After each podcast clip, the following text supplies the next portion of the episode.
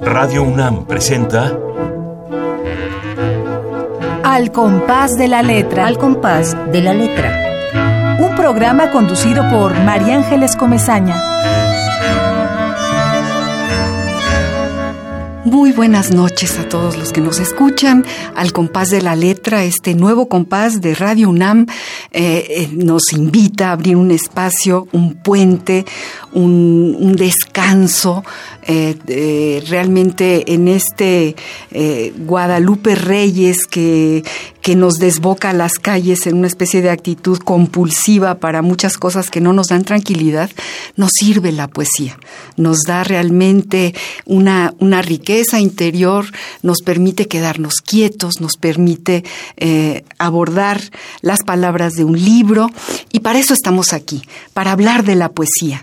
Tenemos a un gran invitado. Está con nosotros el poeta Víctor Manuel Mendiola, eh, que voy a leer algunos datos de su, de su biografía espléndida, de su biobiografía. Él, eh, desde luego, nació en México, no voy a decir en qué año, fue becario del Centro Mexicano de, Escritores, cuando este centro lo dirigía Salvador Elizondo y ni más ni menos que Juan Rulfo. Él fue escritor residente en el Centro de las Artes BAMF en Canadá en el año 2001. Ha sido becario del Sistema Nacional de Creadores. Ha colaborado, entre otras publicaciones importantes, en la revista Vuelta, en la revista Nexos, donde fue miembro del Consejo de Redacción, así como en los periódicos La Jornada, Reforma, El Universal y Milenio. Es editor de las ediciones El Tucán de Virginia.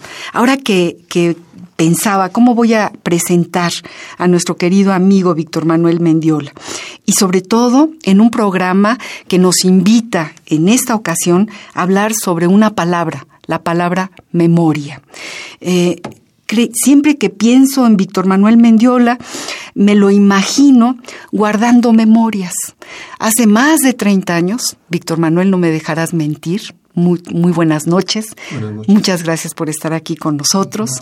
Hace más de 30 años te has dedicado a guardar memorias, es decir, a hacer libros, en dos, dos pastas de papel cuché, mate o no, de cartulina. Tú te has dedicado a guardar ensayos, poemas, eh, grandes disertaciones históricas. ¿Qué es para ti la memoria? ¿Por qué elegimos esta palabra para nuestra ruta del programa de hoy, Víctor Manuel Mendiola? Bueno, la memoria es eh, esencialmente lo que somos, porque nuestro futuro viene de la memoria o viene del pasado y, la memoria tiene que ver con el pasado. Eh, la memoria es como una piedra que lanzas desde el pasado al futuro y cae en el presente.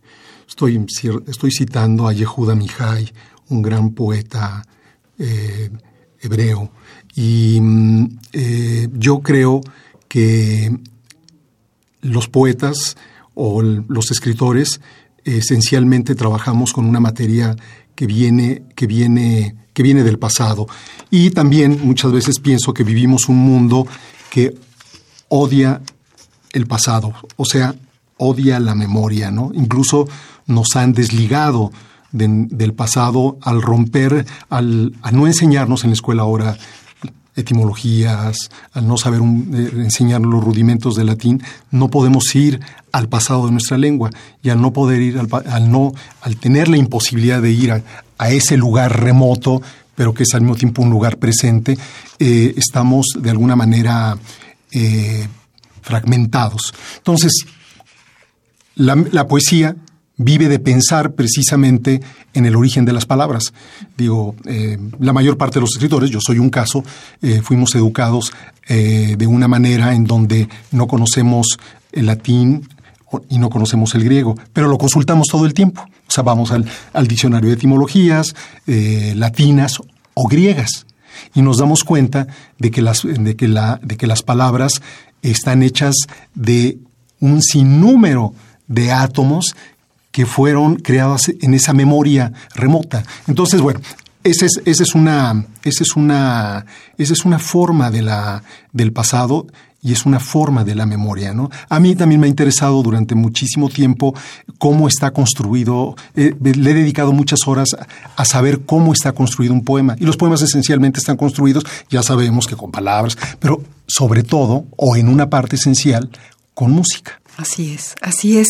Y bueno, interrumpí la lectura de tu semblanza un poco porque tenemos que pensar en ti como este eh, hombre dedicado a, quitar esto que tú dices, no, tenemos memoria, no tenemos persona, nos despersonaliza el, el olvido. Entonces, la lucha de quienes editan, de quienes escriben, es justamente contra el olvido. Y seguimos hablando de Víctor Manuel Mendiola, eh, fue ha colaborado, como ya lo dijimos, en la revista Vuelta, en la revista Nexos, en los periódicos La Jornada, El Reforma, El Universal, El Milenio, es editor, ya lo dije, del Tucán de Virginia. Y en 2005 recibió el Premio Latino de Literatura por el libro tan oro y, ogro que otorga el Instituto de Escritores Norteamericanos en Nueva York. En el año 2010 obtuvo el primer lugar en el certamen internacional de literatura Sor Juana Inés de la Cruz con su novela Cuatro para Lulú, reeditada por Alfaguara. Actualmente escribe una columna, seguramente ustedes ya lo, lo siguen y lo han leído, en el suplemento Laberinto del periódico Milenio. Tenemos, hablando de la piedra, eh, yo introduzco casualmente y la magia existe, este poema que seleccioné tuyo, que se, que se llama justamente así, Víctor Manuel, La piedra, y dice, me subo en una piedra, pienso sobre la piedra, pienso lo duro, pienso lo impenetrable, lo que no tiene sexo, pienso una y otra vez en lo que nada más puedo tocar por fuera, medito en ese afuera tan del aire, tan de agua corriendo. Pienso este pensamiento que se me vuelve una piedra pesada entre las manos. Abro las manos, cae la piedra. ¿Qué, piensas de esta piedra? Yo me, quedo, me quedo sin aire, me quedo realmente pensando en, cómo descubre la poesía todo un paisaje, todo un paisaje de, sensaciones. ¿Qué sucede cuando tocamos una piedra? ¿Por qué la piedra? Te pregunto, Vic. Es que es curioso, cuando decimos pienso sobre la piedra, eh, a mí es que eso fue lo que me provocó el poema, también me di cuenta de que al decir pienso sobre la piedra, al mismo tiempo me estaba colocando sobre una piedra.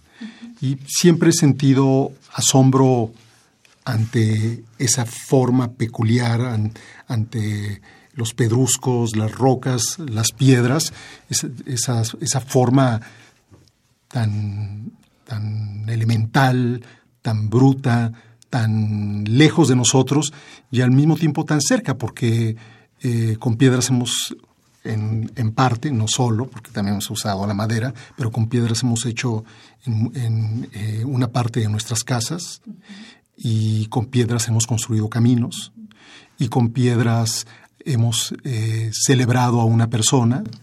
Y como diría León Felipe. Y con, y, con, y con, piedras también hemos amenazado a los otros o hemos sido amenazados. Y está la piedra del camino, que sí, es famosa. Todo mundo se ha encontrado una piedra en el camino. Y León Felipe, ¿no? Que dice que como tú, piedra pequeña, como tú, piedra ligera, yo soy como tú, como una piedra. Es la que siempre está. Podría ser también una forma de la memoria. Sí, sí, lo que pasa es, yo, la, piedra, yo creo que es un, nos recuerda, y hay que pensar que la palabra recordar tiene que ver con corazón. Claro, eh, recordar. Eh, nos recuerda, nos recuerda cómo hemos llegado hasta aquí, ¿no? Porque las piedras nos han acompañado y vivimos sobre una piedra, ¿no? O sea, la tierra es también una, una piedra. Este, y, y nos mira eh, en ciertos días del mes una piedra maravillosa que se llama la luna. Así es. Y en estos días, Dios mío, ha, sido un, un regalo del corazón del cielo. Entonces, eh, en fin, tengo, me fascinan las piedras, pero también me fascinan las, las nubes. Este, y me fascina y me fascinan los mecanismos, no, los mecanismos, el, mundo de la memoria. Sí, eh, eh, yo soy una persona eh, que me interesa la memoria, me interesa tratar de, de ir, de guardar adentro de mí lo que ha sucedido, no solamente en mi vida, sino lo que ha sucedido en, en otras literaturas o en otros poemas, ¿no? Y le he dedicado mucho tiempo a eso, ¿no? en tiempos muy antiguos, como Sigüenza, que acabas de publicar. que es apenas sensitivo, y más la piedra dura porque esa ya no siente, pues no hay dolor más grande que el dolor de ser vivo, ni mayor pesadumbre que la vida consciente, que eso es de Rubén Darío. Entonces siempre hay, a lo largo de la vida, a veces sin querer y a veces eh, de manera deliberada, he tratado de guardar en mi memoria poemas de otros poetas. Dices en uno de tus ensayos, un poema sin significado, sin cuenta y sin poesía en segundos es un poema sin memoria. La hoja en blanco es tan honda que en su largo de lago perdón, de transparencias no ocurre nada y las palabras no se hunden fuera ni dentro de nosotros. ¿Eso es para ti la memoria de un poema? En cierto sentido, sí. sí. Vamos a música. Yo creo que tenemos por ahí un guardadito de música muy, muy eh, bien seleccionada por nuestro productor Baltasar. Los dejamos con música y pasamos a nuestro siguiente, a nuestra siguiente sección.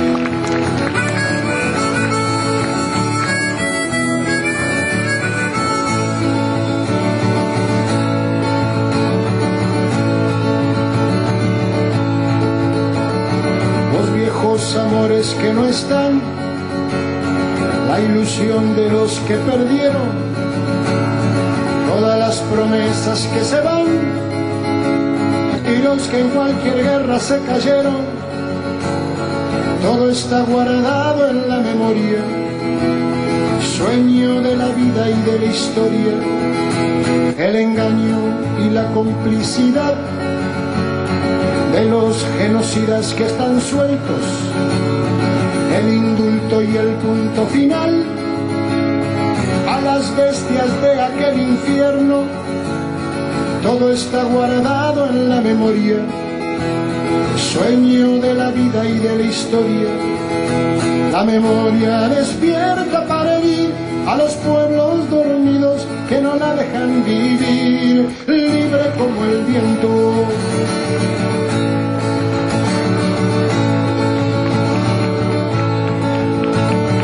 Desaparecidos que se buscan con el color de sus nacimientos, el hambre y la abundancia que se juntan, el maltrato con su mal recuerdo, todo está clavado en la memoria, espina de la vida y de la historia.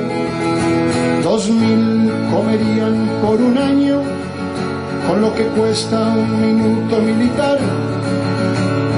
¿Cuántos dejarían de ser esclavos por el precio de una bomba al mar? Todo está clavado en la memoria, espina de la vida y de la historia. La memoria pincha hasta sangrar a los pueblos que la amarran y no la dejan andar, libre como el viento.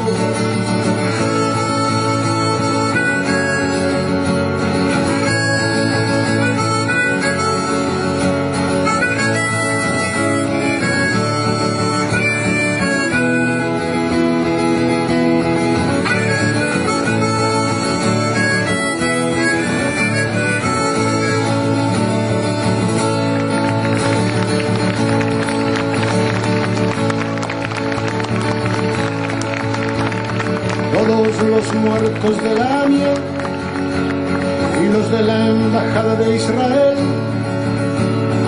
el poder secreto de las armas, la justicia que mira y no ve, Todo está escondido en la memoria, refugio de la vida y de la historia.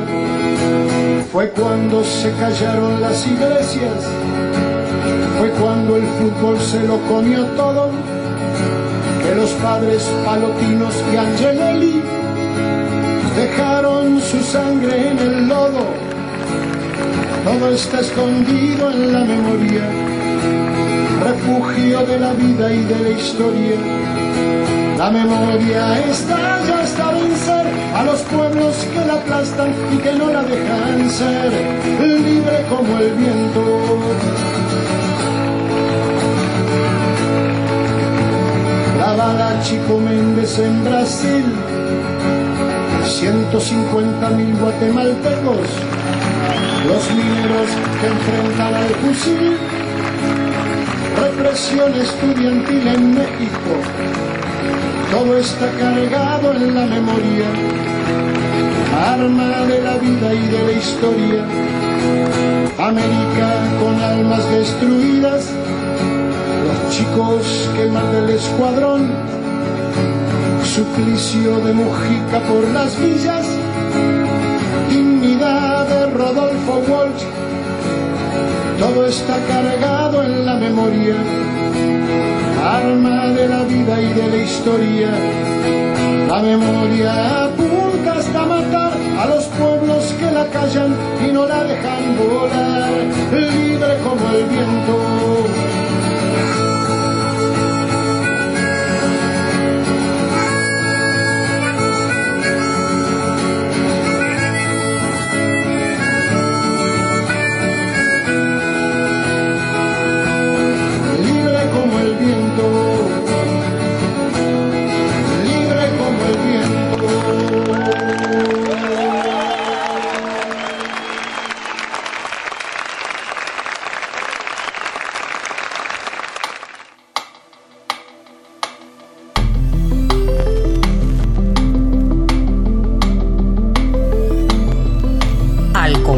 De la letra.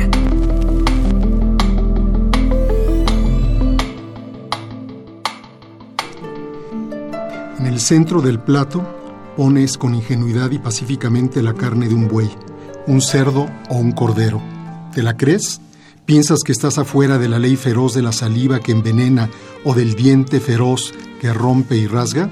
En el centro de un plato pones la rapidez de una lechuga el aire sopla en la verdura. En el comedor escuchas la percusión, el temblor, el temor, el tambor de los platos.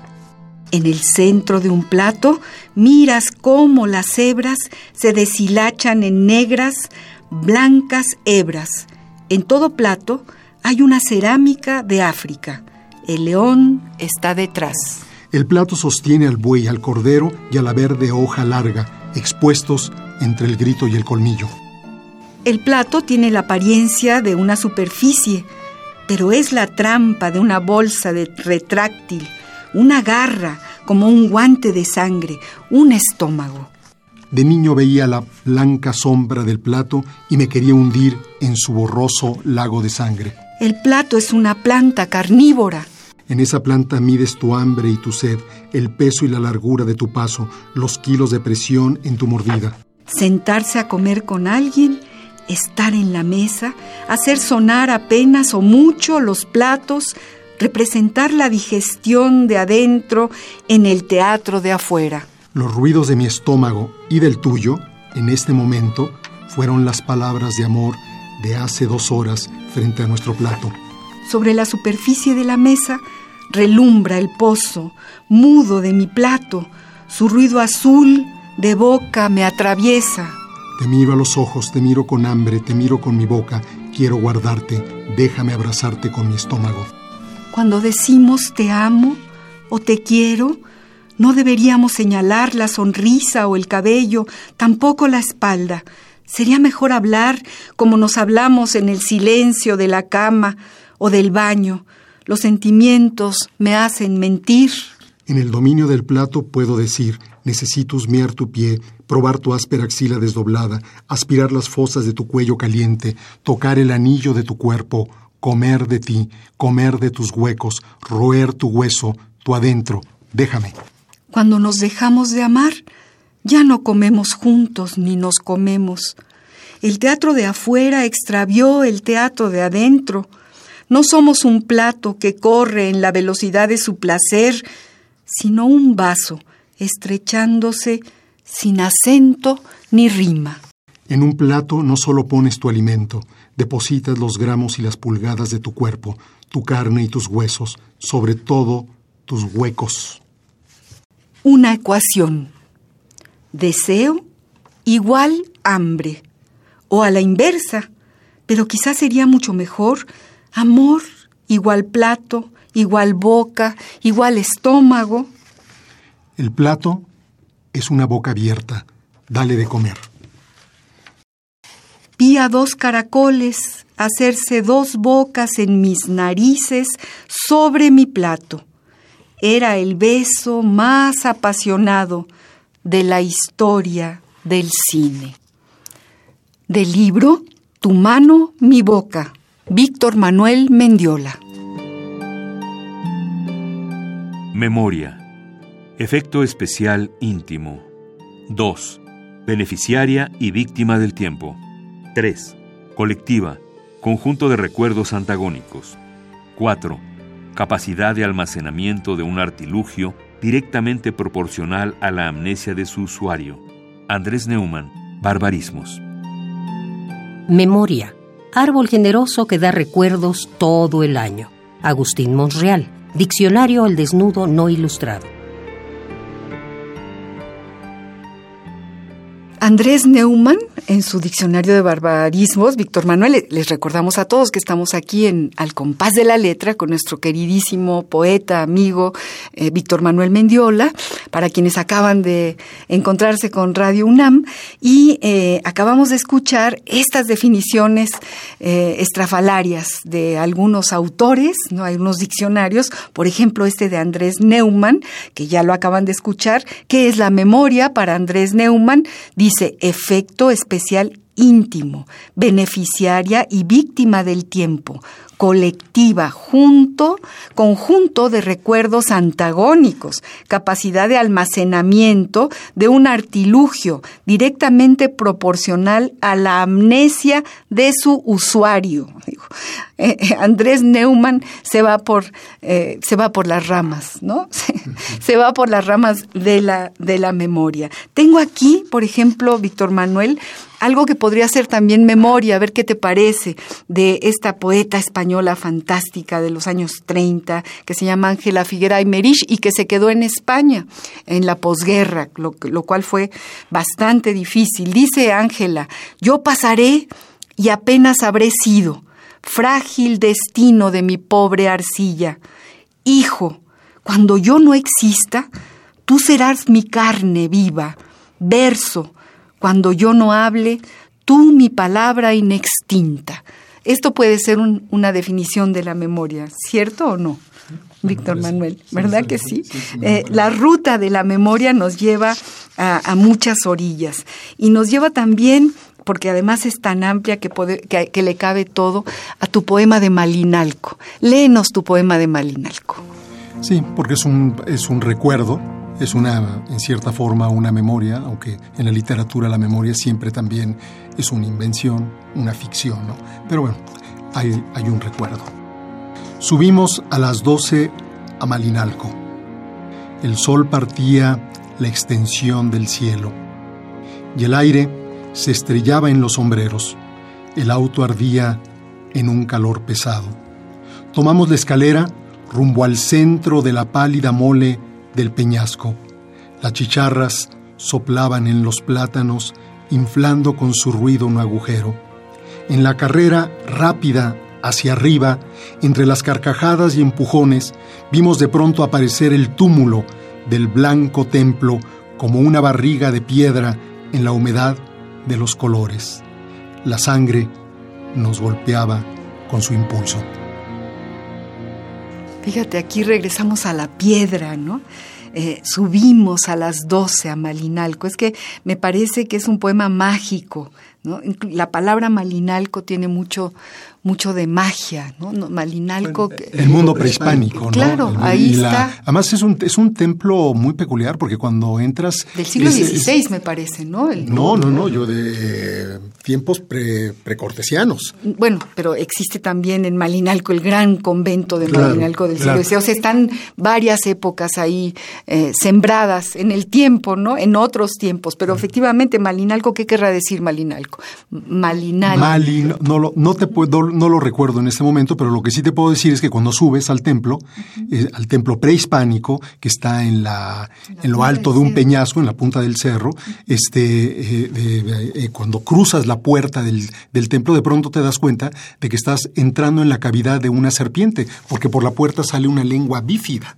Fíjate, es fantástico. Y en el interior hay, hay una representación de un jaguar y de un águila como si fueran los molares de la boca de, la, de la serpiente. Entonces está lleno de, está llena de, de símbolos clásicos de la cultura mexica y de, la, de las culturas precolombinas. Precolombinas. Sí, bueno, y, en, diez eh, párrafos, ¿no? En diez renglones eh, tenemos la memoria de, de, la, memoria simbólica de distintos tiempos, ¿no? Y tú nos llevas a, a subir por esa memoria y a encontrarnos con todo un paisaje que termina con la piedra en la humedad de los colores. La sangre nos golpea con su impulso. ¿no? Entonces, eh, me parece un, poema eh, lleno de símbolos, ¿no? Me parece un poema lleno de memoria. Tenemos también otros poemas tuyos eh, que, me, que me, me, evocan, me evocan tiempos muy antiguos tuyos y míos, Víctor Manuel, que te conozco hace más de 40 años, cuando eras un jovencito, que te ibas al bosque de Chapultepec a correr y a platicar con el señor de las papirolas. Tú te acuerdas que había un señor que hacía estas magias con papel, ¿no? Y estos, eh, eh, esta especie de, de imaginario, casi, casi eran los alebrijes de papel. Y era un hombre que sabía la historia de México, ¿te acuerdas, no? Y bueno, tú tienes un poema que se llama Chapultepec. No sé si quieras leerlo. Aquí lo tengo. ¿Lo tienes ahí anotado en tu libro? Aquí, no, aquí lo tienes, Chapultepec. Chapultepec. Me levantaba muy temprano para correr por media hora en la alameda del bosque de Chapultepec. Me queda en la memoria la presión tan clara del trote cuando entraba en la arboleda y la ola del verdor contra la cara me divertía como si saltara a otra velocidad sobre la rueda inmóvil de las cosas. El sonido del aire, el golpe de mi propio impulso, la sangre divirtiéndose en los ojos.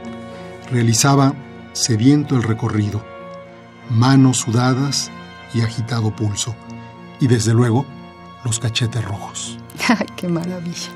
¡Qué maravilla! Nos llevas a correr por la mañana en ese poema de Chapultepec. Calentito. Novedades editoriales de la UNAM. Bueno, tenemos ahora eh, un, un compañero aquí en esta mesa, un joven escritor eh, vamos a, platicar con él también. Él ha estado aquí expectante, escuchando cuestiones sobre la memoria y lo que, lo que hace este joven, eh, que se llama Gibran Valle Alarcón, Irving Gibran, ¿te llaman Irving o te llaman Gibran? Gibran. Gibran, ¿no? Lo que hace es, eh, pues también escribir la memoria de, de, de la memoria, el, todo el tiempo es hoy, como diría Sabines, ¿no? La memoria de hoy. Eh, Irving Gibran, vaya Alarcón, muchas gracias por estar con nosotros. De antemano, muchas felicidades. Es un joven escritor, ganador del premio de novela juvenil Universo de Letras, un premio que otorga la UNAM y la editorial Planeta. Joven, muy joven, ni más ni menos que de la Facultad de Filosofía y Letras, de allá de donde, de donde es el maestro Casar, que a lo mejor te dio clases. fue, fue tu maestro y que ya vino aquí a hablar sobre el mar y a decirnos que él detenía el mar con sus manos pequeñas cuando era un niño y quería detener las olas y que a veces podía y a veces no podía, ¿no? Pero bueno, tenemos aquí un joven escritor. Yo le decía hace un rato a Gibran, eh, se escapó de la academia, porque casi todos los que van a estudiar la, en la academia, lo sé de cierto, ¿no? no escriben novelas, no escriben poesía, Víctor Manuel. Tenemos que estudiar otras cosas o meternos en otras áreas, en otros lares, para, para dedicarnos a la creación, ¿no? Por lo general la academia es así como muy rigurosa. No sé quién decía, alguno de los maestros ortodoxos, ¿no? Eh, llegaban los alumnos a su clase y les decían, ¿ustedes quieren ser escritores? Váyanse a un taller, no estudien lengua y literatura española, hagan el favor. Pero aquí tenemos a alguien que se escapó, que estudió, que tiene toda la formación de lengua y literatura eh, española, hispánicas, y que escribió este magnífico libro Corazón Sicario, del que además estábamos diciendo eh, que, que, hay, hay como una, un nuevo ismo, ¿no? ¿Cuál es, cuál es este Gibran? La sicaresca. La sicaresca. ¿Y tú te inventas la sicaresca? No, no, no, no, ese término no, no es mío. ¿De quién es ese término? Pues la verdad es que ya, ya se me olvidó, en alguna clase lo vi y de esas cosas que no, no te acuerdas de tanta, de tantos teóricos y todo, pero el término ya, ya estaba acuñado antes. Corazón sicario, ¿de qué se trata? Bueno, pues esta es la es una historia narrada en primera persona que y es la historia de un joven, un joven que se llama Víctor y que nos cuenta toda su vida, desde la infancia, su paso por la adolescencia y cómo terminó involucrándose con el crimen organizado. ¿Es una historia inventada? ¿Es una historia que tomas de la realidad presente? Eh, cuéntanos. ¿Te, llegó, en tus sueños? bueno, pues em, en esta historia hay dos, dos personajes principales. Por un lado está Víctor, que es quien cuenta su historia, y por el otro está Sebastián, que es el, el jefe de la mafia, esta, a, la que se, a la que se une Víctor. Entonces, el personaje de Víctor fue un, experimento que hizo para una clase en, la academia y lo junté con el personaje de Sebastián, que ese sí está más eh, basado en, en algunas anécdotas que iba recogiendo por ahí, ¿no? Por la calle, en los medios de comunicación, etcétera. Digo, creo que en esta época vemos cosas terribles sobre, sobre la violencia, sobre el narcotráfico, sobre el crimen organizado. Entonces, pues realmente no somos, creo que nadie hoy en día es ajeno a eso. Claro que no, claro que no. Eh, bueno, es un, es, un gran gusto estar aquí contigo, saber además y decirle al público que el jurado que dio el premio eh, estaba integrado ni más ni menos que por la escritora española Rosa Montero, fantástica escritora que además tiene una columna semanal en la revista del país, por Antonio Ortuño y por Benito Taibo, que ahora es, es el director de Radio UNAM, ¿no? Pues tres personajazos te dieron a ti este, este premio. ¿Qué se siente ganarse un premio? Pues al principio la verdad es que no, no me lo creía. O sea, me agarró de sorpresa, sobre todo porque hubo una... se aplazó el, el, tiempo de, del, del, anuncio del, del, ganador. Entonces le perdí un, le perdí la pista al, al premio, ¿no? Y yo empecé con, con, mis actividades en la, en la UACM, porque soy profesor ahí. Y y pues nada, me llamaron cuando estaba en plena clase y no lo asimilaba muy bien hasta que ya... sí, hasta que me cayó el 20. ¿Qué, qué, qué? Sí, y entonces sobre todo me, me sorprendió, como, como, dices, el, el jurado, porque eh, pues de por sí es, es difícil concursar ¿no? en, en, un, en un asunto así.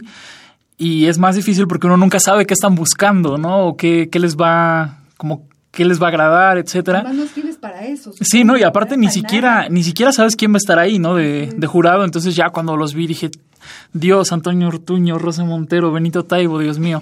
Bueno, pues estuvo, debió haber estado difícil. ¿Y cuántos eran? Doscientos y tantos, dices 210. que 210 concursantes y te ganaste tú el premio. Yo acaricio el libro, no lo he leído, tengo que leerlo, porque es un libro bonito. Los libros, y aquí tenemos un gran editor que es Víctor Manuel Mendiola, eh, no nos dejará mentir, ¿no? Tiene una solapa, vamos a leer un, un, un poquito de la semblanza de la solapa de Corazón Sicario, de Gibran Valle Alarcón nació en la Ciudad de México muy, muy, muy joven, podemos decir el año 1990.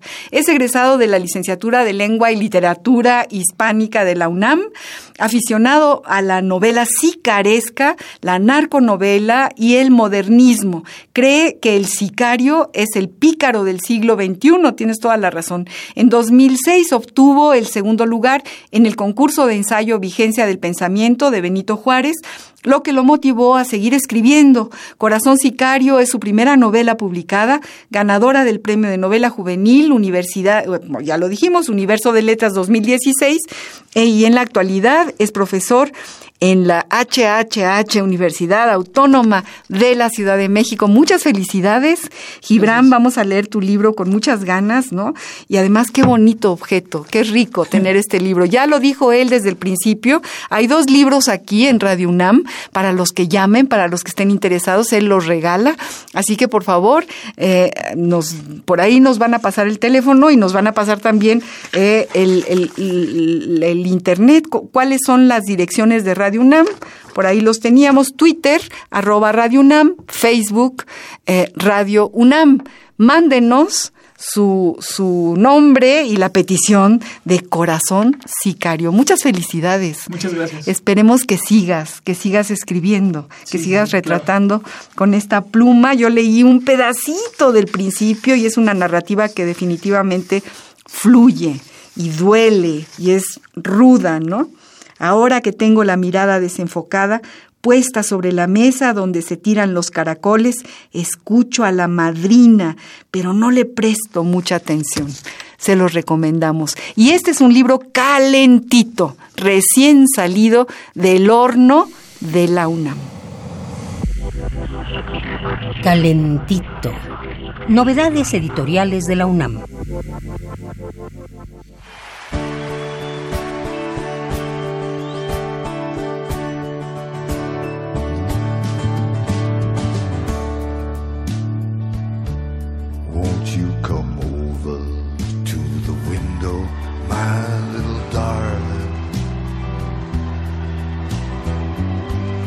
I'd like to try to read your palm.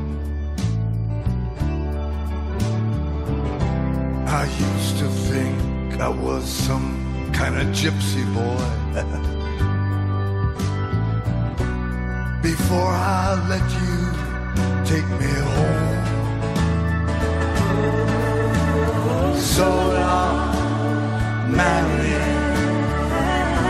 It's time that we began to laugh and cry and cry and laugh about it all again.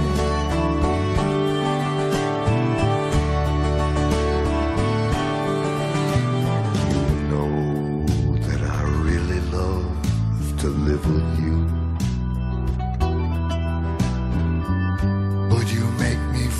Yeah.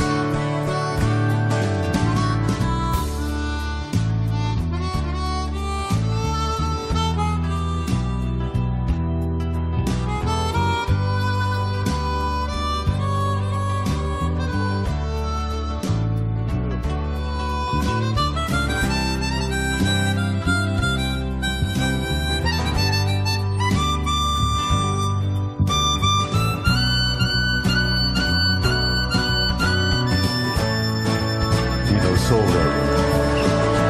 So long, Marianne. It's time that we began to laugh and cry and cry and laugh about all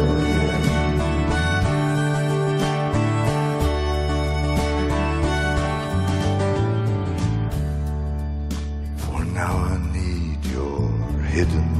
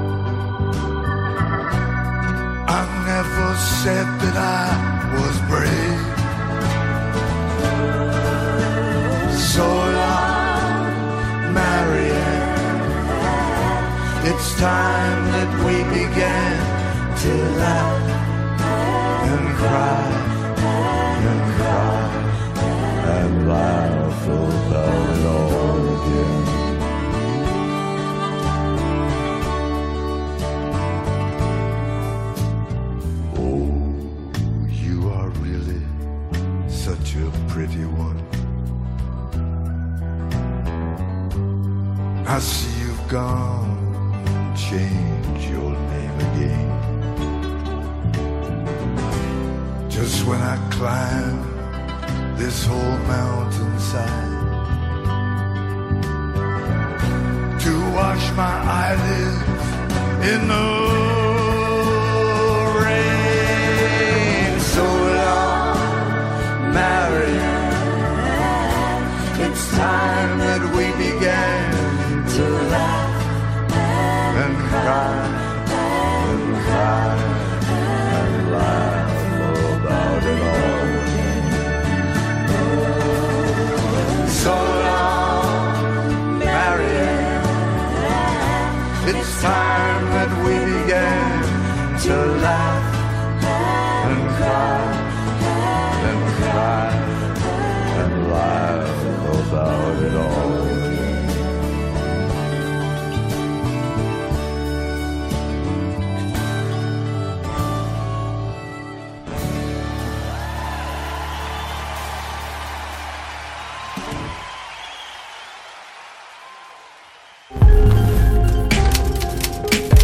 Epistolario.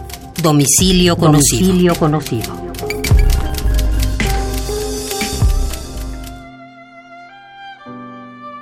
Noreta mía, esta tarde recibí la conmovedora carta en la que me cuentas que andaba sin ropa interior. El día 25 no conseguí las 200 coronas, sino solo 50, y otras 50 el día primero. Esto es todo en lo que al dinero se refiere. Te envío un pequeño billete de banco y espero que al menos puedas comprarte un lindo par de bragas. Te mandaré más cuando me paguen de nuevo. Me gustaría que usaras bragas con tres o cuatro adornos, uno sobre el otro, desde las rodillas hasta los muslos, con grandes lazos escarlata, es decir, no bragas de colegiala con un pobre ribete de lazo angosto, apretado alrededor de las piernas y tan delgado que se ve la piel entre ellos, sino bragas de mujer, o si prefieres la palabra, de señora, con los bajos completamente sueltos y perneras anchas, llenos de lazos y cintas y con abundante perfume, de modo que las enseñes, ya sea cuando alces la ropa rápidamente o cuando te abrace bellamente, lista para ser amada. Pueda ver solamente la ondulación de una masa de telas y así, cuando me recueste encima de ti para abrirlos y darte un beso ardiente de deseo en tu indecente trasero desnudo, pueda oler el perfume de tus bragas tanto como el caliente olor de tu sexo y el pesado aroma de tu trasero. Te habrán impresionado las cosas sucias que te escribo. Quizá pienses que mi amor es una cosa sucia. Lo es, querida, en algunos momentos. Te sueño a veces en posiciones obscenas. Imagino cosas muy sucias que no escribiré hasta que vea qué es lo que tú me escribes.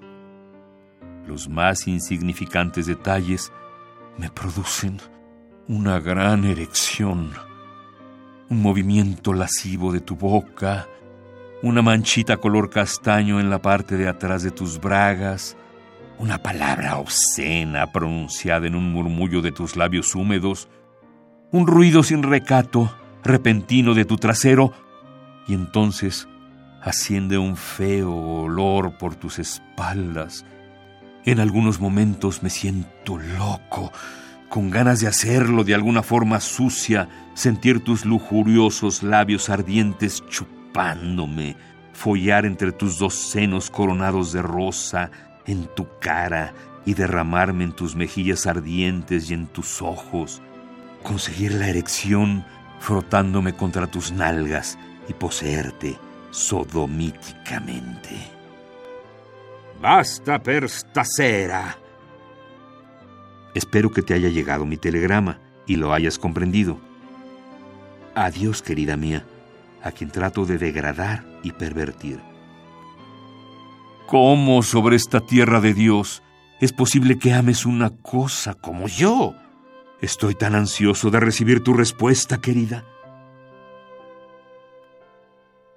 James Joyce a Nora, 6 de diciembre de 1909. 44 Fontenoy Street, Dublín. Epistolario. Domicilio conocido. Domicilio conocido. Epistolario y esta carta que nos golpea, tremenda carta que nos, que nos enciende los, los sentidos, maravillosa carta de James Joyce a Nora. Y antes de entrarle a, al tuétano y a la carne tremenda de estas palabras, de estas letras, eh, ¿qué son las cartas? Para ti, ¿qué es una carta? que eh, te evoca nada más la memoria, eh, la intimidad de una carta? Cuéntame de tus cartas, Víctor Manuel, y tú también, Gibram, que ya te quedaste con nosotros. ¿Qué son las cartas? ¿Qué encontramos en las cartas? Es, que lo que llamamos el aquí y el ahora siempre se está volviendo pasado. Yo digo, en este momento estoy aquí y, hablo contigo y te digo y te digo que te que quiero platicar y todo eso inmediatamente se vuelve pasado, se vuelve un recuerdo que puedo recordar porque te lo acabo de decir, pero al día siguiente este aquí se vuelve comienza a ser remoto, entonces es totalmente el presente siempre está huyendo, el instante siempre se está volviendo pasado y se está volviendo memoria. Entonces, ¿qué me, qué me, qué me evoca? Pues me evoca eh, las cartas de Joyce. Es eso, que lo que pasa es que cuando las leemos, vuelven a tener presente. Y lo que dice eh, parece algo no solamente del presente y no solamente algo dicho en un momento histórico, sino por su profundidad, su originalidad y su verdad, parece lo contrario. Parece eterno, parece transhistórico, parece eh, de, todos los hombres, de todos los tiempos, incluso de los hombres que todavía no viven, ¿no? Y que pueden hablar con la verdad, porque en realidad en esta carta Joyce está hablando de una manera muy verdadera. Sí, y tiene mucho que ver con la memoria, eh, porque son, son los guardaditos de la memoria, y tiene mucho que ver con la intimidad, porque esta carta no la escribió Joyce para que la leyéramos en Radio Universidad de ninguna manera, aunque después se publicaron... La parte, de la, memoria, pero me interesa, la parte erótica. y la parte cochina, ¿no? La sí, parte erótica. Tremenda, tremenda. Yo que de pronto por la cosa cochina, te quiero leer un poema cochino, que no, es, no lo es tanto, pero que tiene que ver un poco con este espíritu de lo de Joyce. A ver, va. Se llama De paso por Fechino. Va, Víctor Manuel Mendiola, acuérdense, es nuestro poeta invitado y Gibram luego nos va a contar si todavía escribe cartas y si en su libro Corazón Sicario hay alguna carta escrita o qué es para un joven eh, este ritual de escribir cartas. Va tu poema, Víctor Manuel. El joven guapo tenía un problema con su estómago, ya que aunque gozaba de salud, por las noches expulsaba gases sin contención, como un edema que henchía su intestino y lo culpaba a envejecer en soledad. Con flema, él veía el asunto como un tema arduo, pero sublime, y meditaba en la energía de colmar el mundo con el éter primordial y profundo que crea la fusión de las estrellas. Se decía en voz baja. Yo soy de ellas, en la sábana astral y nebulosa, y mi viudez, sin viudez, es virtuosa. Tremendo poema, fantástico. Cuéntanos tú, Gibran, tú has escrito cartas, porque ya los jóvenes nada más escriben tweets y face ¿O no? ¿O también escriben cartas? No, yo creo que ya es, eh, ya desafortunadamente la carta está en, en desuso, por lo menos entre los jóvenes. Eh, justamente en, en, mi curso, les, cuando veíamos el tema de la carta, de la carta formal, les llevaba una, un ejemplo de una carta que nos recordara al, al, al amor de la secundaria, ¿no? Entonces tomaba la, la una carta que viene en el principio del placer de José Emilio Pacheco, que está toda mal escrita, y entonces creo que eso nos recuerda que cuando, a cuando estamos en la secundaria a veces recibimos cartas que, que están terriblemente escritas, que uno ya no sabe si nos aman y, o si nos odian, ¿no? Eh, entonces, pues, desafortunadamente sí están, están en desuso. Y de lo que me preguntabas del libro, justamente el, el libro termina con una, con una, una carta. carta. Léenos un cachito de la carta del libro. ¿Lo tienes ahí más o menos sí. este, ubicado? un cachito de tu carta que, como termina la gran novela Corazón Sicario, premiada por eh, ni más ni menos que Plan. Si estás dispuesto a ir, tómale una foto a la tumba y mándamela. Solo así tendré calma. Y bueno, la vida en Barcelona no es como me la, no es como me la imaginaba. Pero, por si te lo preguntas, aquí también me porto mal. Víctor R. No, bueno, sí, es que, bueno, y, en, en, los entonces de cuando yo escribía cartas, ¿no? Porque el tiempo ha pasado demasiado rápido, pero ya hace muchos años, eh, yo me acuerdo que le escribía a España, a mi mamá que vivía en el otro lado del continente, tardaban 20 días las cartas, es decir, la información ya se hacía viejita, pero no importaba, era algo muy especial, ¿no? El tiempo de la llegada de la carta, y en un ratito, ¿no? Ahora ya nada más aprietas un botón y la carta está en, en, la mirada y en el corazón de quien la recibe. Y yo creo que el Facebook ha hecho mucho por la escritura. A mí que me digan que, no, que, que es malísimo, no, no, no, no, no. Yo creo que hubo una impasse en que los jóvenes no escribían ni cartas ni nada y a, y a partir del Face escriben cartas, aunque sea de cuatro enunciados vamos a terminar nuestro, nuestra tertulia, nuestro programa sobre la memoria. Estamos, yo estoy muy emocionada, muy agradecida contigo, Víctor Manuel querido, con, con, con, tu poesía a la que quiero y admiro desde hace tantísimos años y con tu presencia en Radio UNAM. Muchísimas gracias por haber venido. Y Gibran, también es un gusto y un honor conocerte y, y esperar de ti. Ya te veo en los ojos muchas otras novelas, muchos otros sí. cuentos textos que seguramente tienes guardados como si fueran cartas, ¿no? En tus sueños y en tu amanecer, que eres muy joven. Y bueno, yo quisiera agradecer con mucho cariño a mis compañeros. Déjenme que les diga, eh, Jesús Silva, muchas gracias Jesús en la operación técnica, desde luego Baltasar Domínguez, nuestro extraordinario productor de al compás de la letra. Y eh, también le agradezco a Miguel Ángel de Jesús Rentería su asistencia en la producción de este programa y a todos los que nos escuchan. Los invito a escribir sobre la memoria. Mándennos sus memorias. Escríbanos en Facebook, Radio UNAM Twitter Radio UNAM y esperen el próximo programa que será el 5 de enero. Sí, sí, sí, 5 de enero, que vamos a contar con otro poeta muy, muy querido, entrañable, que es eh, Eduardo Hurtado. Eh, y él eligió una ruta de una palabra. Vamos a ver cómo nos va. Imagínense, ni más ni menos que la palabra amor. Así que saquen su pluma o su lápiz o su compu o su lo que ustedes quieran y empiecen a escribir sobre el amor. Gracias, Víctor. Gracias, Gibran. Gracias. Muy buenas noches a todos los que nos escuchan. Radio UNAM presentó Al compás de la letra. Al compás de la letra. Un programa conducido por María Ángeles Comezaña.